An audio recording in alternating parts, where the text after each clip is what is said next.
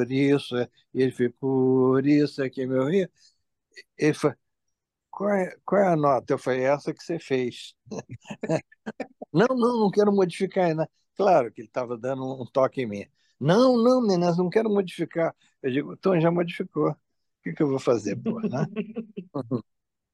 Histórias sensacionais, né? Agora, aproveitando que ele levantou a bola do Tom, diz que tem, um, tem uma lenda no mercado musical que você conversando com o Tom uma vez comentou sobre o Dorival. E você falou assim, que o Dorival passou a vida toda com violão debaixo do braço, mas só fez 130 músicas. E o Tom respondeu para você: É, mas não tem nenhuma fraca. Isso é, é verdade? Isso é. Quer dizer, é, é, quase isso, né? Eu falei, Tom, na verdade, eu falei, o, o Dorival, tive, tive vendo um songbook dele, ele, ele tem menos de 100 músicas, ele estava com 97. É, Menesca, mas tu, todas bonitas, né? Não tem nenhuma feia. Eu é isso mesmo, Tom. Não precisa uma quantidade grande, não. Ele, ele, ele tem aquele ritmo dele, lento, assim, mas é tudo muito bom. E é verdade, né? Aliás, ficou, e... linda, ficou linda essa música nova que a Márcia gravou, né? Que a Márcia. A... É, muito, com o Rio do. Boa. É, muito boa. Eu, até agora mesmo fiz uma, um, Gravei uma coisinha sobre isso, sobre a música para ela, para ela ajudar na divulgação também, né? Muito. Ela, Márcia é ótima, né? Márcia é a pessoa que eu adoro, cantorona. Assim. A gente ficou apaixonado por ela. A gente não conhecia ela, a gente, na realidade, gravou com a Ana Lélia. Aí é. a, Ana, a Ana Lélia falou da Márcia e a gente gravou com a Márcia, a gente ficou apaixonado porque ela, ela é muito objetiva, muito decidida. E ela tinha, te idolatra assim, é para você, ela para você é Deus, literalmente. É, a gente é muito amigo, muito amigo mesmo. Fizemos muita coisa juntos, muitos shows. Eu adoro ela, adoro. Deixa eu voltar para o Dorival Caymmi, porque oh. as músicas são sensacionais e tem toda essa ligação do Dorival com o mar. Mas reza a lenda que ele morria de medo da, da, da água do mar, é verdade? É, ele botava o um pezinho assim, só na beira assim, e falava, ih, tá frio. ele não entrava não, né? Tinha medo danado de uma andinha, né? Mas é isso. Esse medo, esse medo tem despertado nele, sabe, essa, essa, essa paixão pelo mar, uhum. essa curiosidade do mar. Né? Um cara pô, fabuloso, fabuloso. É, deve ter provocado a magia mesmo, porque o mar é uma coisa encantadora, né? Que tipo, você que é, mer... você que é mergulhador, você, tipo, que é mergulhador, você não vai deixar de ser nunca, né? E você, é, mergulha... eu... você mergulhava com aquela turma do Hermani? É, a gente era da, daquela turma ali, ah, né? Do, do Arpador, do Poço 6. Isso. Tá? É, ele era do nível mais alto, assim, né? Ele era mais velho que a gente, um pouco, mas era o nosso herói, né? vinha conversar com a gente, a gente ficava tentando tirar tudo dele ali, né? É, pena que morreu muito cedo, né? Muito é. incrível.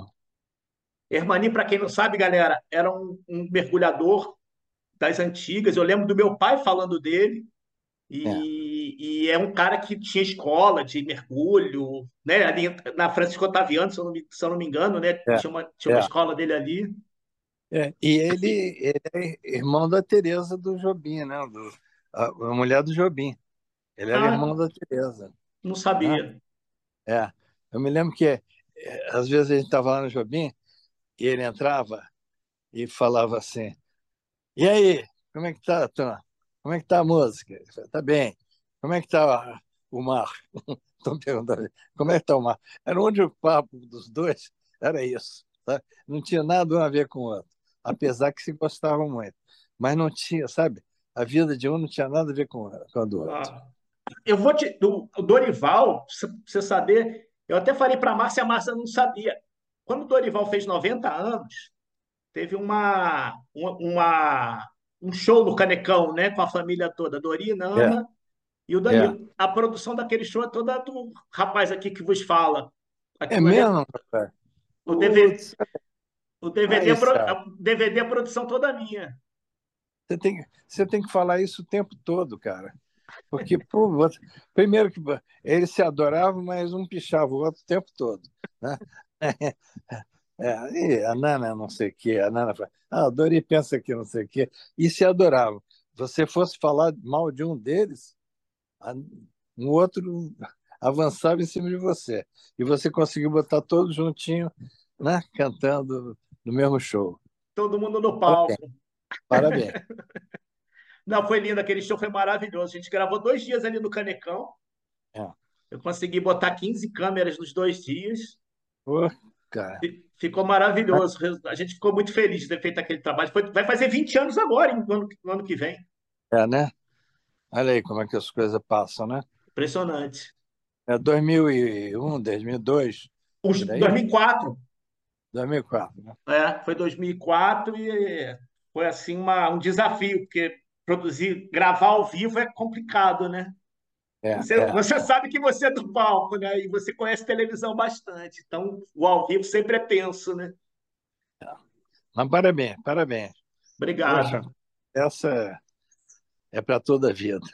Ô, ô, Menescal, aproveitando que você está nessa semana tranquila, que a gente está gravando hoje, né? Semaninha tranquila. Tá dando para mexer nas bromélias de boa? Todo dia, às sete horas da manhã, eu estou de pé e, e dedico das sete às nove para as plantas. Todo dia que eu esteja aqui no Rio, na minha casa, eu dedico. Olha aqui, eu vou até fazer o seguinte aqui, ó. Eu estou na varanda, né? Tá dando para ver? Tá. Ah. Sensacional. Pois é, é minha pátria aqui. E aquela guitarra que, que um luthier fez para você com uma bromélia, essa você também tem? Tenho, tenho ela, mas eu uso mais a Gibson, sabe? Eu estou usando mais a Gibson e a outra que é, claro que eu esqueci o nome agora, que é a que eu mais uso, inclusive, e me esqueci o nome dela. Essa guitarra tem uma história que acho que vale a pena contar. Eu, quando estava começando violão e tudo, eu vi um disco de um guitarrista americano, que claro que, que eu esqueci o nome agora também, né? E, e vi a capa do disco, fiquei louco. Ele com a guitarra, fiquei louco com a guitarra. Aquela guitarra me chamou assim, sabe? Aí eu ficava sempre de olho nessa, nessa guitarra, mas nunca, nunca consegui ver uma guitarra ao vivo, assim, né? Aí um dia eu fui ganhar, eu recebi um prêmio lá do, do lá em Las Vegas, né? É, esse, esse prêmio do, da música, como é que é? O Grammy. Grammy. Grammy. É, fui receber o meu prêmio lá e de tarde aquilo ficava vazio. De noite era um burburinho, né? Mas de tarde estava todo mundo dormindo. E eu fui ver o Sea Aquarium que tinha no, no hotel e voltei sozinho pelos corredores assim. Aí um cara veio, olhou para mim e falou assim: ah, Menescal? Eu disse: É, sou. É, posso falar com você? Eu disse: Claro, pô, claro. Ele falou: Olha, aquela guitarra que você sempre fala, eu vi uma entrevista agora que você fala nela, sou eu que faço. Você que faz a guitarra? É, sou eu que faço lá em Nova York. Digo, cara, mas você é muito moço. Eu vi essa guitarra quando eu tinha 17 anos. Viu a foto da guitarra? Ele falou, não, na verdade, meu pai começou a abrir a fábrica, tudo, mas meu pai faleceu e eu hoje toco a fábrica. Né? Disse, puxa, cara, olha que coincidência. A mesma coisa das coincidências, né? Estava escrito. Aí ele falou assim: quando é que você vai a Nova York? Eu digo, eu vou daqui a dois meses com o Marcos Vale vou fazer lá uma casa, uma casa de jazz. Ele falou, então eu vou te ver lá. Tá legal? Eu digo, tá, tá bom, pô, bom prazer. E foi o primeiro dia lá, a gente recebendo as pessoas depois do show, né? Aquela coisa e tal. E assim, umas sete, oito pessoas em volta e conversando com a gente e tal. Aí, de repente, o, o cara fala assim: Oi, Mescal, você lembra de mim? cara, desculpe, não estou lembrando, não. Eu sou o cara da guitarra. Opa, me lembrei. Ele falou, você quer ir visitar a fábrica? Claro que eu quero, né? mas não é longe, não. Ele falou, é, um, é uma estação de, de metrô só daqui. Mas aqui no meio dessa coisa Nova York, tudo uma fábrica. É uma fábrica que a gente manteve no meio desses edifícios, toda essa loucura. Aí fui lá e claro que eu saí com a guitarra, né? Eu vou até daqui a pouco dar, dar uma olhada no nome, que eu me esqueço o nome. Putz. Eu vou, eu vou te ajudar, é uma Jimmy Hall. Não, é uma Jimmy Hall, mas o, o nome da fábrica é isso mesmo, Jimmy Hall. Mas o nome da, da fábrica da guitarra, em si tem outro nome, que é, é o que fizeram a guitarra do, do Jimmy Hall, né? Mas fiquei. É claro que eu saí com a guitarra na mão, né? Aí trouxe e estou com ela. É a que eu uso mais. A Gibson eu uso para uns lugares mais tranquilos, assim e tal. Mas a, essa outra, ah, rapaz, adoro. Levinha, pesa menos de 3 quilos, cara. Essa história é sensacional mesmo. Mas deixa, deixa eu aproveitar que você falou dessa história, tirar uma outra dúvida, já que a gente já falou duas vezes da guitarra levinha. Você gosta da corda colada na, na, na guitarra, né? Isso é técnica ou isso é mínimo esforço também? Os dois, os dois. Porque eu, eu, eu uso um tipo. Eu me dediquei muito à harmonia, mais do que até do que solos e tal, né? Faço solo, mas me dediquei muito à harmonia. Sabe, aqui uma corda aqui, passa para cá, faz aqui, sabe aquela coisa? E eu, eu faço aqueles solos de, de acorde, né?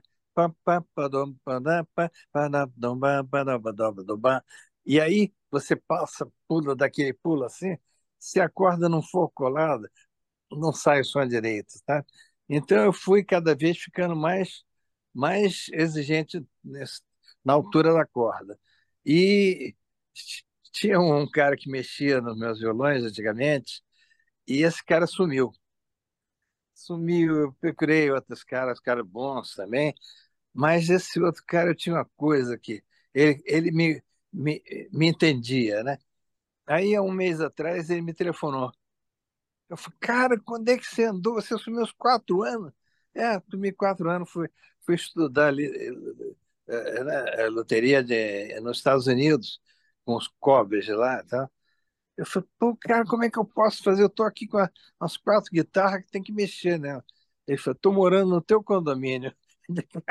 Não acredito. Não acredito. Ele falou, é, tô morando aqui na casa da minha sogra, no meu condomínio. Então, ontem mesmo ele esteve aqui, me trouxe presente, e aí ele cola, cara. Ele cola. Chega, chega um ponto que eu falo, afasta um pouquinho. Mas é, ele é um craque, eu adoro a guitarra. E eu tô com as cordas também de nylon agora, corda de guitarra, é, coberta com nylonzinho, sabe que são maravilhosas, cara, maravilhosa. Então, é, é, ela é toda coberta, quer dizer, não tem não tem aço assim aparente, entendeu? E é uma corda meio desconhecida sendo público, mas é muito boa, cara. Eu tô tô vidrado nas minhas guitarrinhas aqui. Sérgio, eu preciso fazer um comentário, cara. Eu já era fã do Menescal tocando violão, porque é um mestre da, da arte de tocar violão. E quando eu soube que ele era canhoto, sem inverter as cordas, sem tocar ao contrário, cara, só quem toca sabe. O, não, eu, eu, não, eu não toco nada, mas, cara, você é muito fera, viu? Porque, olha, não dá para usar palheta, né? Mas aqui, sabe o que, que é? Eu, eu não, tinha, não tinha dinheiro para comprar um violão. Sabe? Meu pai era contra o negócio da música e tal. Então eu tinha que tocar no violão dos outros não podia ficar virando, né? Aí eu acostumei, pô. Até acostumei com isso, acostumei a escrever com a mão direita. Só escrevo com a mão direita também. Eu sou um canhoto meio fajuto, assim. Né? Mas não usa palheta. Não uso palheta, não, cara. Eu prefiro os dedos. Eu gosto, eu gosto do contato do dedo com a corda, sabe? Acho que a palheta me afasta, me afasta do instrumento. Mas entendo que eu vejo caras tocando com palheta aí maravilhosos. Maravilhosos. Como tem gente é, tocando. Eu, eu, eu, falei da palheta porque é, é, você usa a sua mão, a mão boba, né, para tocar. Para segurar a palheta, acho que seria complicado, né? É, eu. Mas eu me dou muito bem. Tentei tocar com palheta também, mas joguei fora. É, prefiro os dedos. Não muda, não, tá bom. Prefiro os dedos. É, eu, eu, quando era criança, que minha mãe resolveu que nós somos quatro irmãos, e ela resolveu que todo mundo tinha que aprender violão, geração das antigas. O meu professor, que era um primo meu, ele não deixava usar palheta. É, ele, né? não, ele não deixava. É, tem uma turma que é. É isso mesmo. Mas eu, eu tentei, é, tentei até para aumentar a velocidade de solo, né? Mas não, diga, ah, cara, eu não quero isso não. Eu quero solar com meus acordes aqui e com o dedo, né? Agora, hoje em dia, Benescal, mudando assim radicalmente, tem tanta tecnologia envolvida nos instrumentos hoje que é já, eu, já, eu já fico na. Tipo, se o cara toca tudo aquilo mesmo, ou se é muita coisa ali que já é dos efeitos e tudo, que é tanto pedal para isso, pedal para aquilo, não sei o quê. Que, tipo, você, eu fico na dúvida, tipo, eu sendo leigo, não sou músico nem nada, se aquilo tudo é o cara mesmo realmente. E ele se aproveita bastante da nova tecnologia, ou se é. a nova tecnologia salva porque ele não é tão bom, entendeu? Se ela compensa. entendeu minha maldade, né?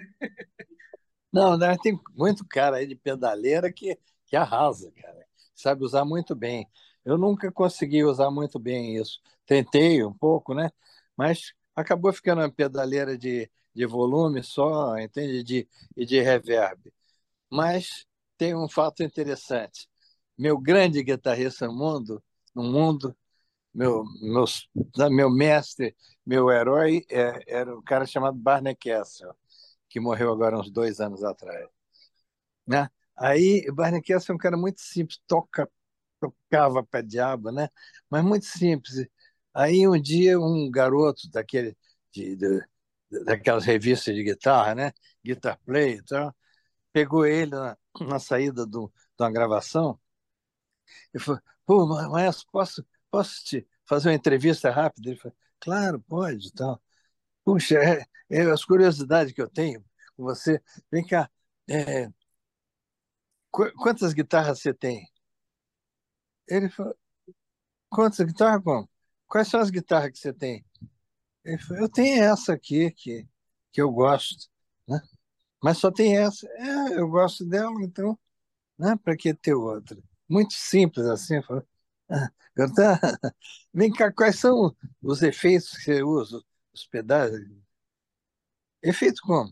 Efeito de reverb, de não sei o quê. De não, sei... Fala, não, eu gosto do som da guitarra, como, como ela é. Acabou a entrevista, né? O garoto saiu tão decepcionado. O cara só tinha uma guitarra e não tinha efeito nenhum. O cara queria tecnologia e o cara é raiz. eu, eu, tenho anotado, eu até anotei aqui do Barney Kessel, eu ia te perguntar dele, porque você conviveu com tanta gente boa, né, no, no instrumento de corda, Baden Powell, é. João Gilberto, mas o Barney Kessel foi o maior de todos que você viu assim, ou é só por gosto mesmo?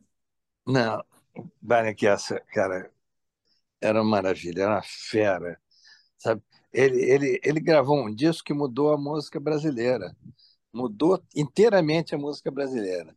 Chamava-se Julie Is Her Name, que era um disco de uma cantora com Barney Kessel de guitarra e um cara de baixo, só. Numa época que todo mundo gravava com orquestra. Né? Era aquela orquestra de 40 figuras, né? E This can't be like.